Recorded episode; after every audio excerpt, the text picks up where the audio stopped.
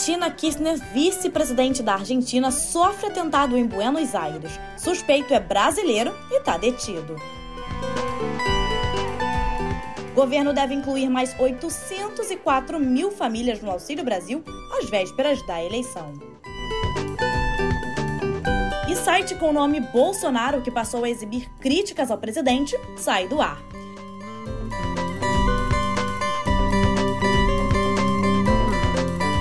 Dia, boa tarde ou boa noite para você que está me ouvindo agora. Eu sou Thay Oliveira e hoje vou te contar as principais notícias do dia no pé do ouvido.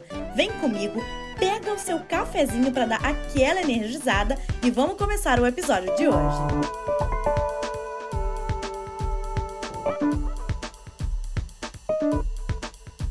Bom, estamos apenas a um mês das eleições e o governo pretende incluir mais 804 mil famílias no Auxílio Brasil turbinado para 600 reais até o fim do ano eleitoral.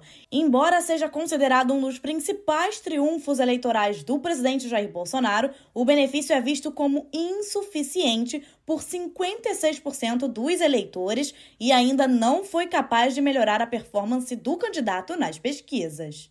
E segundo Lauro Jardim, com apenas 15 dias de campanha oficial, o PL, partido do presidente, já gastou todos os 269 milhões de reais da sua cota do fundo eleitoral. Bolsonaro recebeu 10 milhões de reais para as ações de campanha, o mesmo que Ciro Gomes e bem menos que Lula, que conta com 66,7 milhões de reais, e Simone Tebet, que tem 30 milhões. Sem dinheiro do partido, Bolsonaro tem apelado para as doações de empresários, mas elas ainda não são suficientes.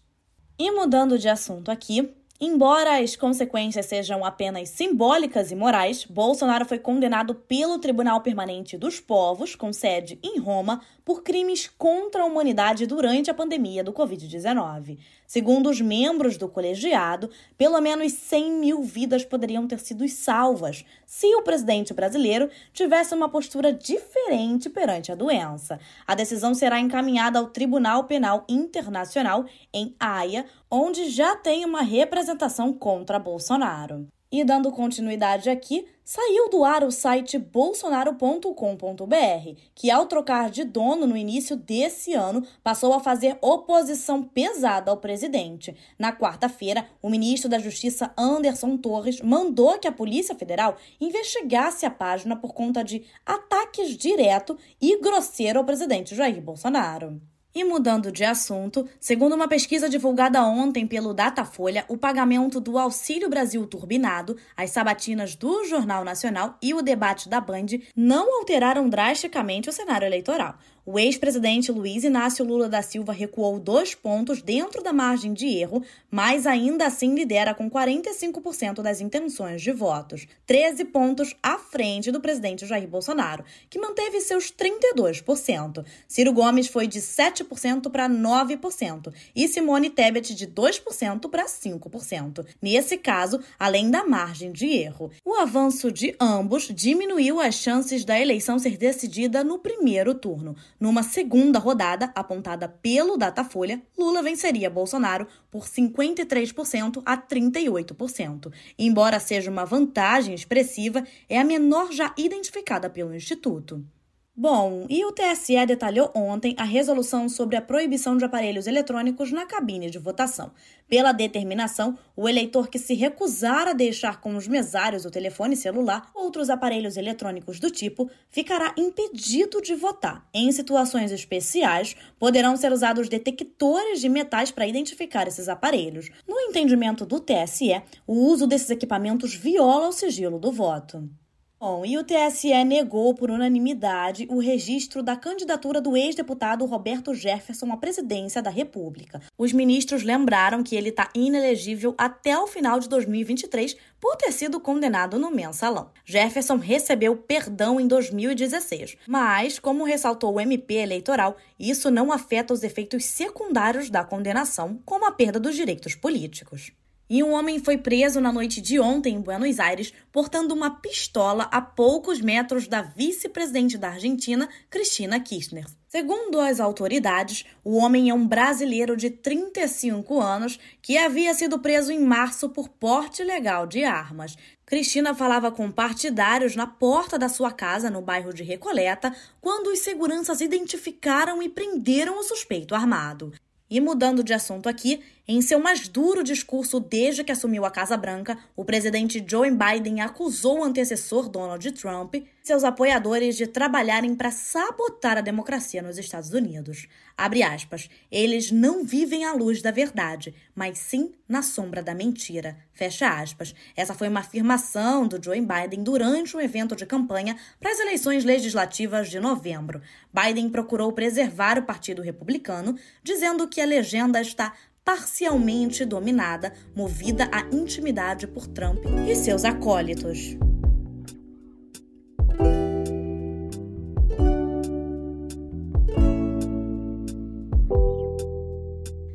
E a temporada de Hoje é Dia de Rock Bebê tá oficialmente aberta. Começa hoje no Parque Olímpico de Jacarepaguá a edição 2023 do Rock em Rio. E olha só, a abertura vai ser em tom de volume e nostalgia.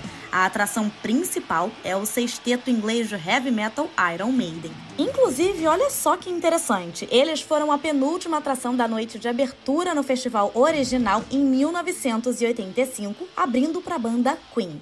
Além da Donzela de Ferro, o Palco Mundo também recebe Sepultura, mais Orquestra Sinfônica Brasileira, Gojira e Dream Theater. Tem ainda atrações em outros sete palcos. Os ingressos de todos os dias já estão esgotados, mas é possível assistir aos shows nos palcos Mundo e Sunset gratuitamente na internet. E para você que vai pro Rock in Rio de corpo e alma, atenção! Os ingressos só podem ser apresentados no celular. E para quem quiser levar o seu próprio lanche, tem que ficar esperto também, tá? São só cinco itens em sacos plásticos lacrados, aqueles de Ziploc.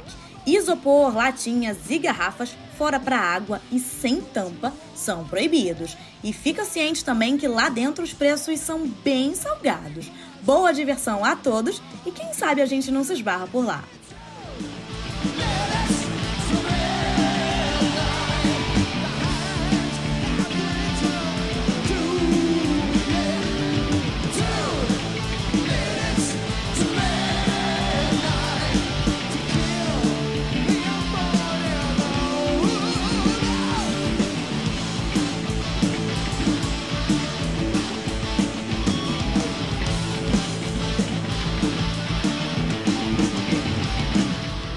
E mudando de assunto aqui, artistas plásticos ficaram revoltados com a vitória da obra Theater the Opera Special na categoria Arte Digital da Feira de Belas Artes do Colorado, nos Estados Unidos.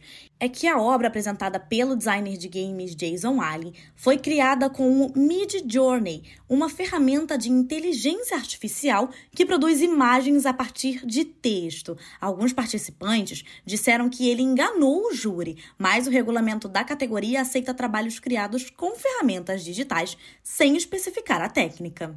Para você que não sabe o que fazer no final de semana, vem comigo, vamos conferir agora as dicas da agenda cultural. O cartunista paranaense Fi lança amanhã na Livraria do Espaço, em São Paulo, seu primeiro livro. E fala, Fi, além dos cartuns que já fazem sucesso na internet, a obra traz comentários de gente como Laerte, Alan Sieber e André Demer. E o Sesc Pompeia recebe amanhã importantes líderes indígenas para roda de conversa Ancestralidade e Confluência. Parte da temporada do espetáculo Améfrica em três atos. E no dia 8, os escritores Lilia Sevarte, Lúcia Stanf e Carlos Lima Júnior participam do projeto Sempre um Papo no Memorial da Vale para apresentar o livro O Sequestro da Independência, uma história de construção do mito do 7 de setembro.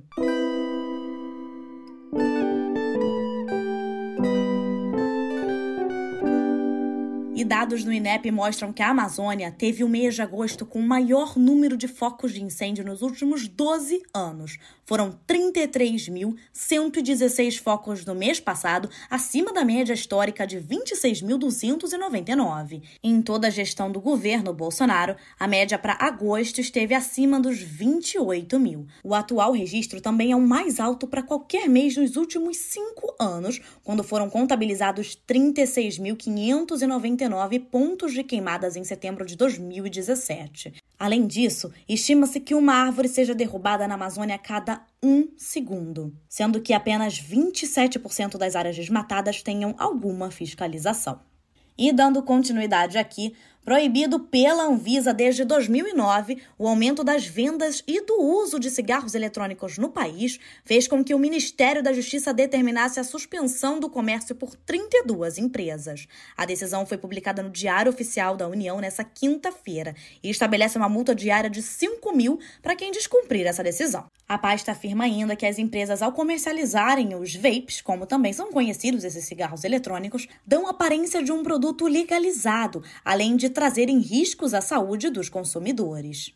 E mais uma informação aqui: os universitários que contrataram o crédito estudantil pelo FIES já podem solicitar a renegociação da dívida. Os estudantes têm até o dia 31 de dezembro para entrar em contato com o banco que realizou o financiamento de forma remota. Alunos com parcelas em dia terão direito a 12% de desconto. Para quem recebeu o auxílio emergencial em 2021 ou que esteja inscrito no CAD único, os descontos são de 99% do valor atual para os que estiverem em atraso há mais de 5 anos e de 92% para quem estiver com a dívida pendente há mais de 365 dias. Mas, para obter o benefício, é preciso efetuar o pagamento à vista.